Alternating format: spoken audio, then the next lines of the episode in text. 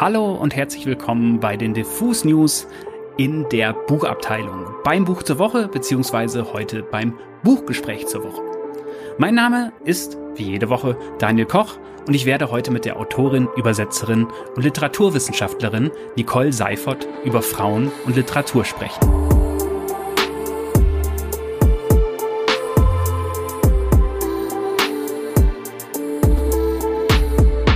Nicole hat kürzlich im Kiwi Verlag das Sachbuch Frauenliteratur veröffentlicht. Wobei das Wort Frauen dabei im Layout auf dem Cover durchgestrichen ist. Sie legt in dem Buch schlüssig dar, dass Autorinnen immer wieder abgewertet und vergessen wurden. Aber manchmal, und in jüngster Vergangenheit wieder mehr, eben auch wiederentdeckt wurden. Das Vergessen und Abwerten hat allerdings mitnichten mit der Qualität der Schreibe zu tun, sondern eher mit einem System und einer Gesellschaft, die schon immer von ollen Typen geprägt wurden. Das Wort Frauenliteratur zum Beispiel wurde oft benutzt, um Bücher von Autorinnen als banal, kitschig oder trivial abzuwatschen. Was übrigens noch immer passiert. Man muss nur regelmäßig das Feuilleton lesen und findet garantiert einmal in der Woche wieder einen Hermann oder Wilhelm, der eine junge, zurecht gehypte Autorin mal so richtig in die Schranken weist. Im Namen der hohen Literaturkritik natürlich, denn die spricht ja aus diesen Typen. Mir lag dieses Thema irgendwie sehr am Herzen weil ich in Sachen Literatur lange Zeit auch nur Männer gelesen habe und mich bis heute frage, warum das so war. Ich glaube, weil ich selbst als Teenager und als junger Mann eher jung und soft aussah und dachte, ich müsste dann unbedingt die harten Dudes wie Henry Miller und Charles Bukowski lesen oder den fürchterlichen Poser Jack Kerouac. Erst so mit Mitte 20 hat sich das bei mir langsam geändert. Ich habe die ersten Autorinnen für mich entdeckt und das hat meiner Lesewut einen völlig neuen Kick gegeben. Denn da fand ich plötzlich Autorinnen, die wirklich gegen etwas zu kämpfen hatten. Nämlich gegen eine Gesellschaft, die nicht mal wollte, dass diese Frauen schreiben. Da fand ich eine radikale Sprache und eine breitkreuzige Wut, die mir bei den vermeintlich wilden Typen nach einer gewissen Zeit hart auf die Eier gingen. Und vor allem halfen mir viele dieser Bücher auch beim Nachdenken über Männlichkeit. Man spürt selbst eher, wenn man toxische Vibes entwickelt. Man versteht seine Partnerin oder befreundete Frauen besser. Man sieht endlich mal, was für ein privilegierter Scheißer man allein dadurch ist, dass man als Mann geboren wurde. Ich verstehe sowieso immer nicht, warum es noch heute bei vielen irgendwie als soft oder als weird angesehen wird, wenn man eben viele Frauen liest. Ich bin sehr dankbar dafür und finde es sehr bereichernd, dass man auf diese Weise in die Köpfe, Gefühlswelten, Zwänge, Schmerzen und Leben von faszinierenden Frauen schauen kann. Ich würde also sagen, das macht einen Mann nicht zum Softie, sondern vielleicht sogar zu einem besseren Mann. Egal, ob man hart sein will oder Typ verständnisvoll oder was auch immer. Aber ich schweife ab. Sorry dafür. Kommen wir endlich zum Star der Folge, Nicole Seifert, und zu ihrem Buch Frauen Literatur. Ja, dann switche ich jetzt mal in den Interviewmodus und zu Zoom rüber und freue mich sehr, äh, Nicole Seifert im Gespräch begrüßen zu dürfen. Hallo Nicole. Hallo, ich freue mich auch. Ja, Du bist ja weitaus mehr als eine Sachbuchautorin, die gerade das Buch Frauenliteratur veröffentlicht hat. Äh, du machst ja im Literaturgame noch eine ganze Menge mehr. Kannst du vielleicht zum Einstieg mal erklären, in welchen Teilen dieses Berufsfeldes oder Kulturfeldes du da unterwegs bist?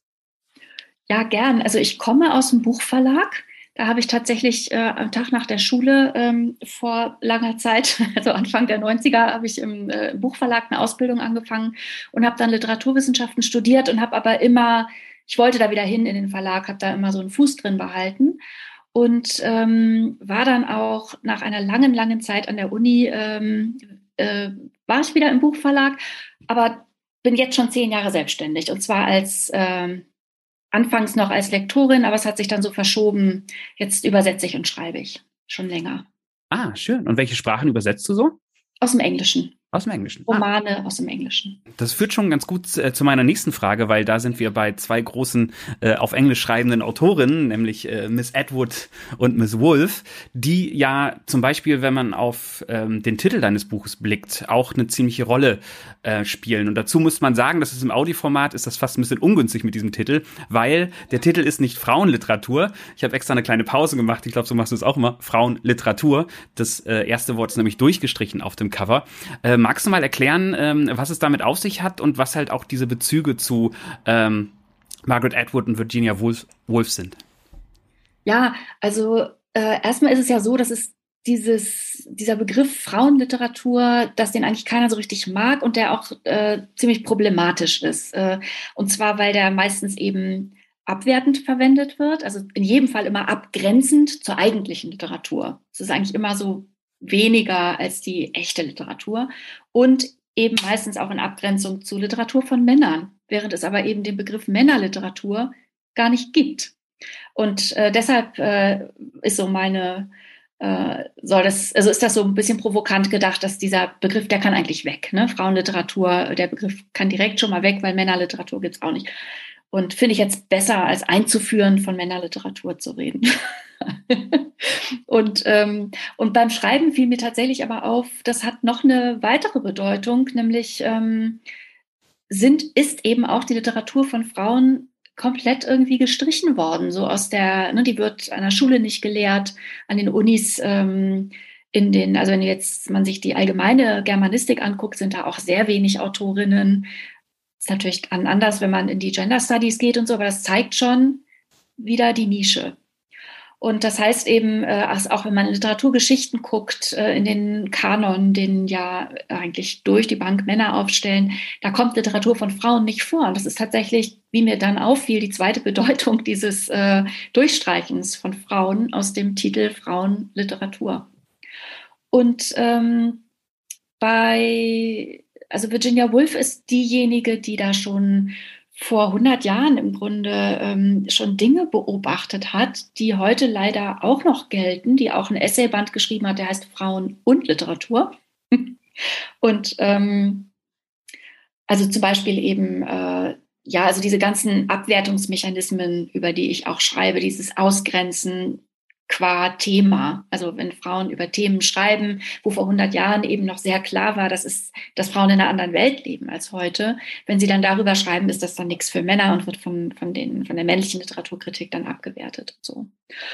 Bei Edward musst du noch mal sagen, worauf du hinaus willst. Äh, bei Edward war es, glaube ich, einfach im, im Intro war das Zitat drin, dass äh, Edward mal irgendwann auf einer Veranstaltung gesagt hat, jetzt muss mir doch erstmal eigentlich erklären, was ist denn dieses Frauenliteratur eigentlich? Und ähm, ja. ist ja wirklich schon eine Unverschämtheit, wenn man halt einer Frau, die halt irgendwie mit ihren dystopischen Romanen halt Literaturgeschichte geschrieben hat, Science Fiction maßgeblich mitgeprägt hat, wenn man da dann halt auch ähm, ja das so zusammenfasst, weil da würden einige Worte äh, mir weitaus äh, eher und passender ein einfallen, als jetzt ähm, es aufs Geschlecht zu reduzieren. Und äh, bei Männern ist es ja auch interessant, gerade da müsste eigentlich viel häufiger dieser, äh, dieses Begriff davor sein, weil es gibt so viel so Mann-Mann-Männer-Literatur und man muss sich dann halt in der Literaturgeschichte unheimlich viel so mit, mit der Onanie-Wut eines Herrn Portnoys und den Affären eines Charles Bukowski befassen, wo ich immer so denke, so ja, eigentlich, eigentlich ist das halt wirklich Literatur, ähm, wo so ein Wort äh, vorgehört, weil es wahnsinnig Testosteron getrieben ist. Ja, das ist halt das Krasse, dass das bei Männern aber eben dann trotzdem Nobelpreis verdächtig ist. Ne? Und wenn Frauen äh, über ihren Körper schreiben, wird es halt ganz anders gewertet. Und äh, das ist mir schon auch vorher, also bevor ich so dann richtig in die Recherche gegangen bin, auch überhaupt nicht klar gewesen, wie groß der Unterschied da ist. Und ich finde immer spannend, dass ähm, ist ja in, nicht nur in der Literatur so, sondern eben in allen Bereichen ähm, der, der Kultur. Und das ist zum Beispiel ähm, äh, in der Comedy auch so ist, dass wenn, ähm, also das hat die äh, Nina La Grande Binas äh, mal erzählt auf einem Podium, dass ähm, als sie am Anfang so versucht hat, das zu machen, was die, äh, was die männlichen Kollegen machen, äh, nämlich über ihren eigenen Körper zu reden. Wenn die Männer über ihren Schwanz reden, liegen alle am Boden. Und wenn die Frau anfängt, über ihren Körper zu reden, dann ist das so ein bisschen verschämt, so, ich kann jetzt mal bitte aufhören, davon zu reden. Ist nicht komisch. Also das so diese komplett unterschiedliche Wertung, die ähm, findet sich auf allen Ebenen, eben bis in die hohe Literatur. Und ich finde, es, es prägt einen relativ früh. Also ich fand sehr interessant, dass du dein Buch äh, beginnst auch mit so einer persönlichen Erinnerung und so einer äh, Lesehistorie, die natürlich äh, bei dir anders war als, als, als bei mir. Also auch ähm, bei mir war es zum Beispiel so, dass ich auch eine ganze Weile wirklich ohne mir Gedanken drüber gemacht habe, nur Männer gelesen habe und auch nur Männer gehört habe, weil ich irgendwie gedacht habe, das sind jetzt so meine Bezugspunkte und weil ich, glaube ich, damals auch so ein Problem mit Männlichkeit hatte, weil ich immer sehr jung aussah und so ein bisschen soft, deswegen dachte ich, ich muss da was gegensetzen, völlig bescheuert im Rückblick. Und habe dann gemerkt, so dass meine erste Liebe zur Literatur eigentlich von einer Autorin äh, so entflammt wurde, nämlich von Annette Blyton. Und ähm, das war für mich so ein Erweckungsmoment, so ein bisschen so ein Aha-Moment. Und ähm, in deinem Buch merkt man ja auch, dass, dass du ja auch so ein bisschen so einen hattest, oder? Weil du ja am Anfang sehr von den Büchern äh, und den Buchempfehlungen deines Vaters geprägt wurdest. Magst du das nochmal erzählen kurz? Ja, das war einfach, also der, mein Vater war der Leser in der Familie, der hat uns auch äh, mir und meiner Schwester immer viel vorgelesen und, ähm, und dessen Bibliothek war damals, muss man sagen, es hat sich echt schon dann auch geändert, so in den letzten Jahrzehnten, aber äh, super männlich geprägt. Also das war einfach so, ich meine, das war halt die Zeit, ähm, na, Walser, Böll, äh, Grass, ne? also die, da, ich glaube, außer Christa Wolf, ähm, das wäre dann so die deutsche Autorin, die mir da einfällt. Das hat, das hat sich schon geändert, aber das war erstmal das, was da im Schrank stand und da ähm, äh, und die, die mir dann so in die Hände gefallen sind, äh, als ich dann selbst mal so als junger Teenager in die äh, Buchhandlung gegangen bin mit meinem Taschengeld, ähm, das war halt dann so Simone de Beauvoir und Sylvia Plath und ähm, Virginia Woolf tatsächlich auch. Ähm, viel autobiografisches. Und äh, ja, das stand halt zu Hause nicht. Also das ist, höre ich jetzt, ich äh, habe ja jetzt ähm, viele Gespräche auch mit anderen LeserInnen und da sagen schon auch viele, es war bei mir ganz anders, weil bei uns war halt die Mutter die Leserin. Wir hatten ganz andere Bücher zu Hause.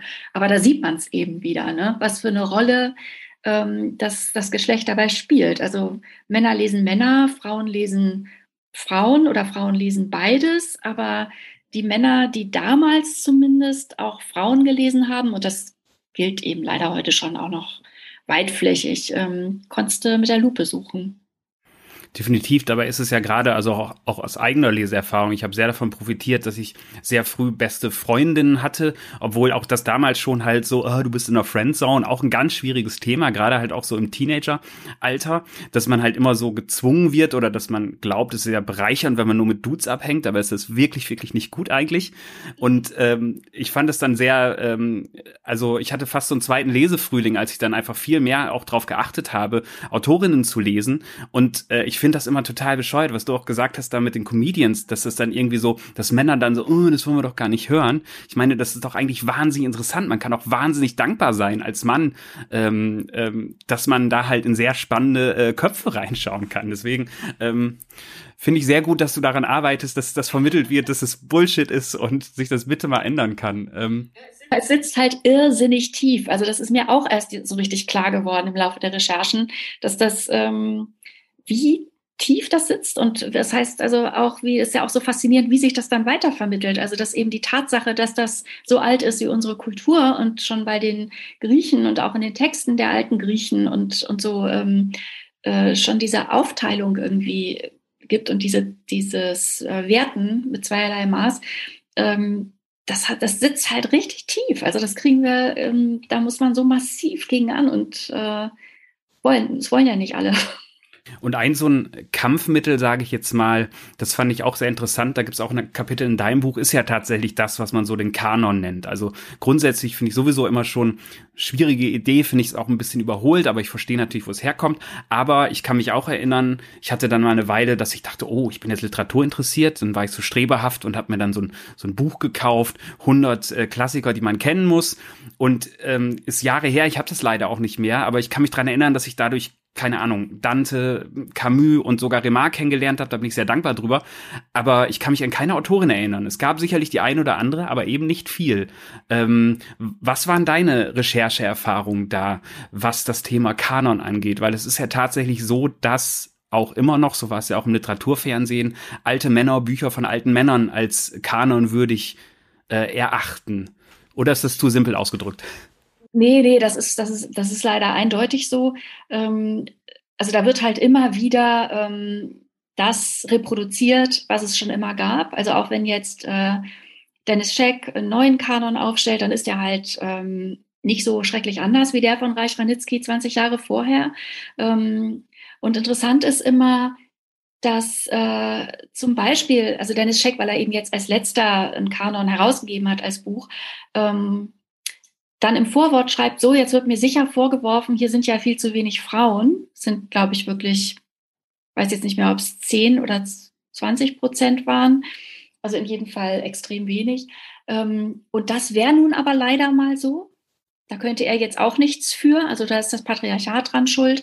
Und, ähm, und er war auch nicht bereit, Freifahrtscheine aufgrund von Geschlecht zu vergeben. Und das finde ich ja besonders perfide, weil was ja in Wirklichkeit stattfindet, ist, dass Freifahrtscheine aufgrund von Geschlecht vergeben werden, nämlich den Männern, die waren halt da schon immer drin, also kommen sie auch in den neuen Kanon wieder. Und so die Tatsache, also das ist, es wird ja immer so getan, als hätte es halt leider nicht viel gegeben. Die Frauen haben ja nicht viel geschrieben. Und das stimmt halt nicht.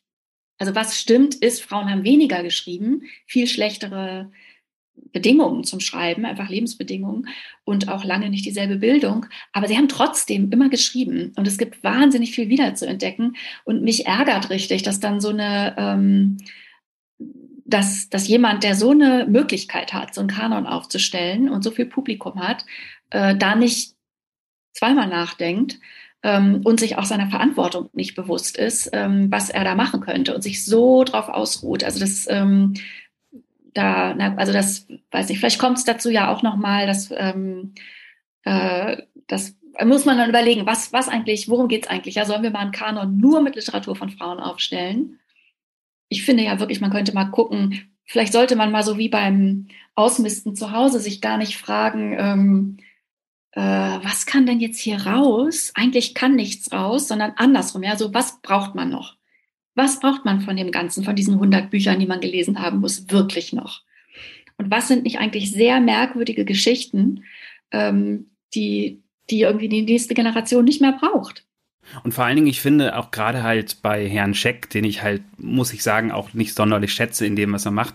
Aber ähm, er müsste vor allen Dingen diesem Vorwort meiner Meinung nach seine Bildungslücke einzugestehen, weil es ist ja nicht so, dass er sich hinstellt und sagt, ich kann halt Qualität erkennen, sondern er weiß ja einfach gar nicht, was es da gibt, habe ich das Gefühl. Und das ist generell das Problem, ne? Dass ähm, also irgendwann immer dieses ähm, dieses Argument kommt. Ähm, hier werden keine Freifahrtscheine vergeben, sei es jetzt an Autorinnen oder überhaupt Künstlerinnen äh, oder auch ähm, Künstlerinnen of Color oder so. Ne? Also das, das ist ja immer, dann kommt immer das Argument, ähm, äh, hier geht es nur um Qualität. Und, ähm, und das bedeutet, dass man voraussetzt, diese Werke von Frauen oder von äh, Künstlerinnen of Color haben diese Qualität nicht. Und das setzt man voraus, ohne sie anzugucken. Also das finde ich immer so krass. Und diese, dieser Denkfehler oder diese blinden Flecken werden halt überhaupt nicht reflektiert. Und da ist auch egal, ähm, wie viel Mühe man sich macht, das aufzudröseln in Buchkapiteln oder Twitter-Threads. Ähm, da ist so null Bereitschaft. Das, das soll bitte alles so bleiben, wie es war. Und jetzt machen wir doch schon mehr, besprechen wir doch schon mehr Autorinnen. Jetzt ist doch mal gut. Und das eine bedingt ja weiterhin das andere. Ne? Also natürlich, wenn man halt an den Universitäten auch immer noch überwiegend, auch da wird es vielleicht minimal besser, aber auch überwiegend sich noch an den alten Männern abarbeitet, die ja meiner Meinung nach auch unserer Gesellschaft heutzutage nicht immer noch zwingend wirklich was zu geben haben. Also wo es wirklich ganz viele Bücher gibt, die so speziell in einer Zeit verortet sind oder Themen, die so ausführlich halt auch an anderer Stelle des äh, Unterrichts besprochen werden, dass es die eigentlich nicht mehr so in der Form braucht. Aber wenn alle nur wieder mit, mit, mit dieser Milch aufgezogen werden, werden die halt immer nur das Referenzkarussell parat haben. Das finde ich wirklich. Find ich ja, wirklich sehr schönes Bild, finde ich auch, absolut. Das, äh, so ist es. Und es ist eben auch, es ist ja nicht nur die Frage, wie viel haben die uns wirklich noch zu geben, sondern auch da, eigentlich muss man andersrum fragen, wie viel Schaden richtet das an? Also ich nenne da jetzt immer so gern als Beispiel, aber da auf die Liste gehören bestimmt auch noch viel mehr. Ähm, so Homo Faber und Faust. Ja, das sind jetzt Nummer zwei von sehr verbreiteten Schullektüren, wo, wo ein älterer Mann und ein junges Mädchen Liebesgeschichte haben. Und das lernt zum Beispiel meine Tochter ja in der Schule auch absolut so, als wäre das alles normal. Es wird ja nicht reflektiert. Also die ist, ist das dann als, als ähm, irgendwie schwierige Geschichte reflektiert wird, das ist ja die totale Ausnahme. Ne? Also wenn das nicht von den Schülerinnen kommt, dass das ähm, kommt wahrscheinlich nicht Ja, und dabei gäbe es so viele Bücher, wo man zum Beispiel an ziemlichen Klassikern halt so ganz zeitgenössische Probleme halt irgendwie festmachen könnte. Also ich finde ja zum Beispiel, dass eigentlich jeder pubertierende ähm, Teenager, der halt ganz schlimme, düstere Phasen hat, irgendwie, keine Ahnung, die Glasglocke gelegen haben, gelesen haben sollte im Unterricht. Da kann man halt dann, da kann man zum Beispiel sehr gut dran festmachen, was Depression mit einem Menschen so macht und noch viele ganz andere Dinge. Und ja, dass man da dann halt auch immer wieder den Faust in die Fresse kriegt, ist halt wirklich mal überholt. Ich meine, klar, Goethe als Deutscher muss man vielleicht mal was gemacht haben, aber ähm, finde ich, finde ich sehr schön, fällt mir auch auf, wie sehr das fortgeschrieben wird, dieses ähm, Konstrukt. Es, es, geht damit halt, es geht damit halt einher, dass so bestimmte Werte immer weiter zementiert werden und, äh, und auch die, das, was immer so die, früher ja tatsächlich noch viel mehr so eine männliche Weltsicht war, ähm, und da kommt eben die weibliche Weltsicht nicht vor oder auch sowas wie Verständnis für für Depressionen, wie du sagst. Ne? Also das sind alles so Dinge, ähm, das wären doch tolle Themen für, für einen Unterricht. Ja, und vor allen Dingen kann man, finde ich, gerade äh, je älter ein Buch ist, finde ich, desto mehr kann man eigentlich wissen, dass die Autorin, die dieses Buch geschrieben hat, mit ganz anderen Widerständen zu kämpfen hatte als andere. Also auch so diese eigentlich so dieses Bild, was dann immer von diesen von diesen weißen Männern, die sich dann halt in Auto setzen und halt irgendwie äh, durch Amerika fahren, als Helden verkauft werden und wirklich eigentlich nun einfach ja, also wenig Heldenhaftes in dieser Geschichte haben, könnte man eigentlich sehr viele Heldinnengeschichten eigentlich allein aus so einer Veröffentlichungsgeschichte halt irgendwie ablesen. Das finde ich war so eine Erkenntnis, wenn man sich dann mal in Biografien reinliest, ähm, was für Widerstände es da gab. Hast du denn das Gefühl, dass ähm, jetzt gerade vielleicht auch ein bisschen so im Rückblick auf, du hast gerade eine größere Lesetour gemacht, du hast auf vielen Panels gesprochen, du hast sicherlich äh, eine Menge inspirierende Menschen getroffen, um über dieses Thema zu sprechen. Und ich merke zum Beispiel, meine ja, mein Netz oder mein System, wie ich an neue spannende Bücher komme, das passiert bei mir auch überwiegend, also nicht mehr übers Feuilleton, da ist eher so, aha, haben die das auch mal entdeckt oder so, sondern es ist ganz viel tatsächlich über, über Bookstagram. Und da merke ich halt, dass ich eigentlich sehr, sehr häufig eigentlich äh, bei Bloggerinnen wie dir und anderen halt lande und gar nicht so häufig bei Bloggern liegt vielleicht auch an der Leserichtung, in der man unterwegs ist, aber ich habe schon das Gefühl, dass, dass, dass da halt äh, die Welt in der Hinsicht ein bisschen besser ist. Ähm, ist es zu naiv optimistisch aus meinem Blickwinkel oder hast du auch, nachdem du dich sehr ausführlich auch mit den schlimmen Seiten dieses Themas befasst hast, ein bisschen Hoffnung, dass zumindest Ansätze da sind, dass es mal besser wird? Habe ich eh. Also es ist ja immer so, dass es dieses ganze Spektrum gibt. Also dass ich, was ich halt jetzt immer mehr entdeckt habe, oder also ich habe immer mehr ähm, quasi Gleichgesinnte entdeckt, ne? auch über die sozialen Medien und so. Und das geht ja auch bis hin zu äh, Buchhandlungen und, ähm, und Festivals und aber natürlich eben auch BloggerInnen und ähm, einfach Leser, Lesende. Also das ähm, äh, und insofern sind natürlich die äh, Wunschlisten und die Stapel zu Hause und so wachsen irgendwie echt ins Unermessliche. Natürlich auch durch das Beschäftigen mit der Literaturgeschichte. Man immer noch mehr entdeckt, was auch noch spannend klingt. Also es sind ja wirklich Welten, die sich da eröffnen. Ähm, und ich habe schon auf jeden Fall das Gefühl, dass sich was tut. Aber es gibt, ähm, also dass da richtig was in Bewegung äh, geraten ist. Ähm, ich habe das ja auch nicht erfunden, sondern bin ja dadurch auch darauf aufmerksam geworden, dass da schon was war. Ne? Und ähm, aber klar gibt es natürlich auch die Feuilletons und Kultusministerien und, und auch Verlage und so, die ähm, äh, darauf beharren, dass alles schön so bleibt, wie es war. Sollen sie. Also es, woanders geht es halt weiter. So soll es sein.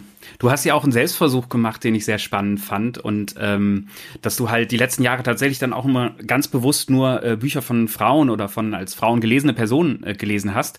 Und ähm, keine Angst, ich komme jetzt nicht mit der Frage, die du sicherlich auch von dem einen oder anderen angegrauten Feuilletonisten gehört hast, ist das nicht sexistisch? Ähm, so, so sehe ich gar nicht. Ich weiß ja, man weiß ja auch, wo es herkommt. Und ich fand das eine sehr schöne Idee. Deswegen eher so gefragt, ähm, wie bereichernd war es denn? Weil man hörte ja schon raus, dass du tatsächlich nach, auch, obwohl du seit Ewigkeiten liest, halt ja auch noch Neues und neue Biografien entdeckt hast.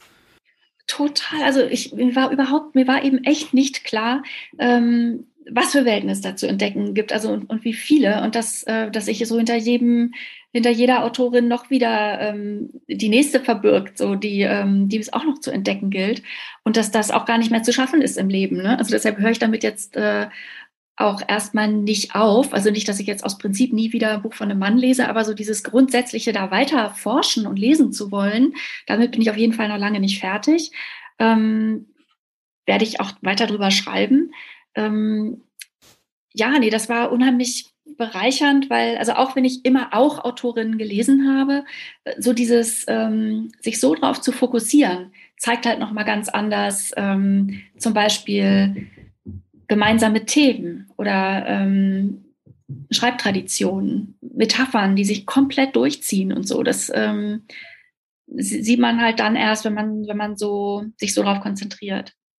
Gab es denn irgendwie ein, äh, ein Buch oder eine Autorin? Also bei mir war es ein bisschen so, als ich erstmal angefangen habe, so ähm, einige Autorinnen zu lesen, bei mir waren es viele so äh, viele Amerikanerinnen, die auch teilweise so sehr, sehr radikale und tolle Bücher geschrieben haben, auch viele so eher persönliche Essays ähm, und dergleichen. Und das war dann immer so ein, so ein Rabbit Hole. Dann hatte, dann hatte eine halt äh, ein Blurb drauf von einem Namen, den ich noch kan noch nicht kannte, und dann hat man sich so rein.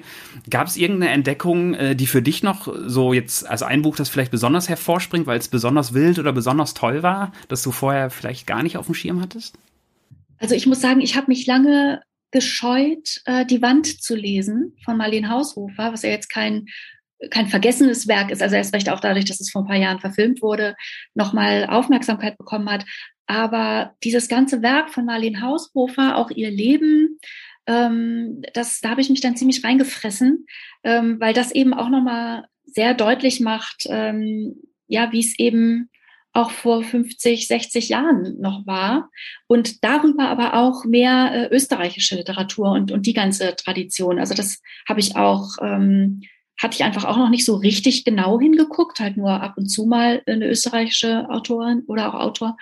Ähm, und die ist ja auch so, also die ganze österreichische Literatur von Frauen ähm, ist so toll radikal.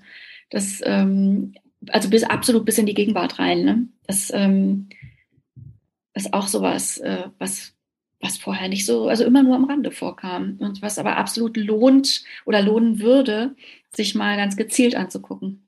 Ich finde auch immer, dass dieses äh, Klischee irgendwie oder das, was ich damals dachte, man muss jetzt Männer und Literatur lesen, weil das irgendwie besonders hart und radikal ist, das wurde anerkannt. Ne? anerkannt. Genau. Und das wurde mir so ausgetrieben, weil ich dann zum Beispiel, als ich das erste Mal irgendwie äh, Virginie Despont gelesen hatte, dachte ich, sowas Wildes habe ich auch nach den ganzen Irvin Welsh und wie sie alle Gefeierten damals irgendwie hießen, halt auch noch nicht auf dem Tisch gehabt. Und ähm, das war dann auch wiederum so ein Rabbit Hole, wo ich wirklich gemerkt habe, so die richtig hirnsprengenden Bücher, die ich die letzten zehn Jahre äh, gelesen habe, kamen alle von ähm, von äh, Autorinnen und dass dieses Argument irgendwie das das dass diese Bücher irgendwie weicher sind oder nicht hart genug, auch völliger Bullshit sind. Also ich finde, man kann.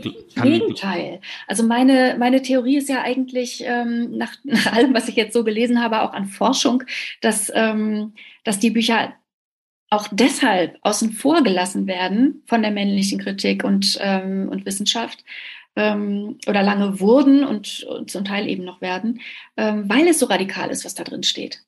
Äh, und weil man sich ja damit befassen müsste, was da drin steht, wenn man diese Bücher besprechen und lehren würde. Und das ähm, würde eben, also ich meine, das ist, Frauen haben schon immer so viel Kritik an gesellschaftlichen Zuständen geübt, aus Gründen, dass ähm, das ist sicher auch ein Grund dafür, dass, das, äh, dass es das nicht in den Kanon und in, den, ähm, in die Mitte geschafft hat, äh, weil man sich dann damit befassen muss. Es ist unbequem.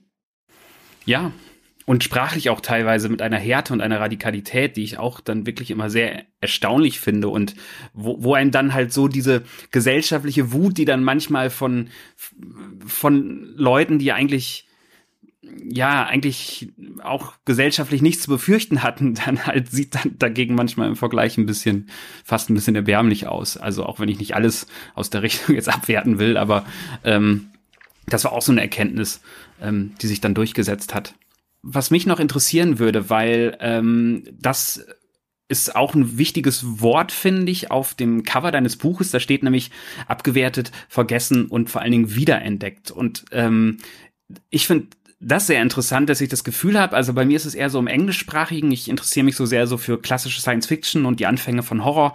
Und da landet man bei ganz tollen Autorinnen, die sehr früh dann halt das geprägt haben. Und erst letztens war noch im Feuilleton, äh, warum jetzt überall äh, Frankenstein gespielt wird. Und ähm, wenn man sich mit der Biografie von Mary Shelley befasst und einfach mal, dass sie halt mit solchen Büchern mal eben Horror und Science Fiction quasi, also erfunden oder geprägt hat, sage ich mal fast, ähm, finde ich, da gibt's ganz viele, ähm, auch im Science-Fiction-Bereich, so Bücher wie, wie Herland, so, das sind so Utopien, die nochmal ganz anders und, und, und total faszinierend sind, wo ich das Gefühl habe, die kommen in sehr schönen Ausgaben und da ist jetzt jemand dran, der macht da was Tolles raus. Und ähm, ist das auch etwas, was du in deinen Recherchen rausgefunden hast, dass es tatsächlich jetzt Bestrebungen gibt, äh, wir machen jetzt den historischen Kanon voller und bringen das einfach alles nochmal schön gemacht ins Regal?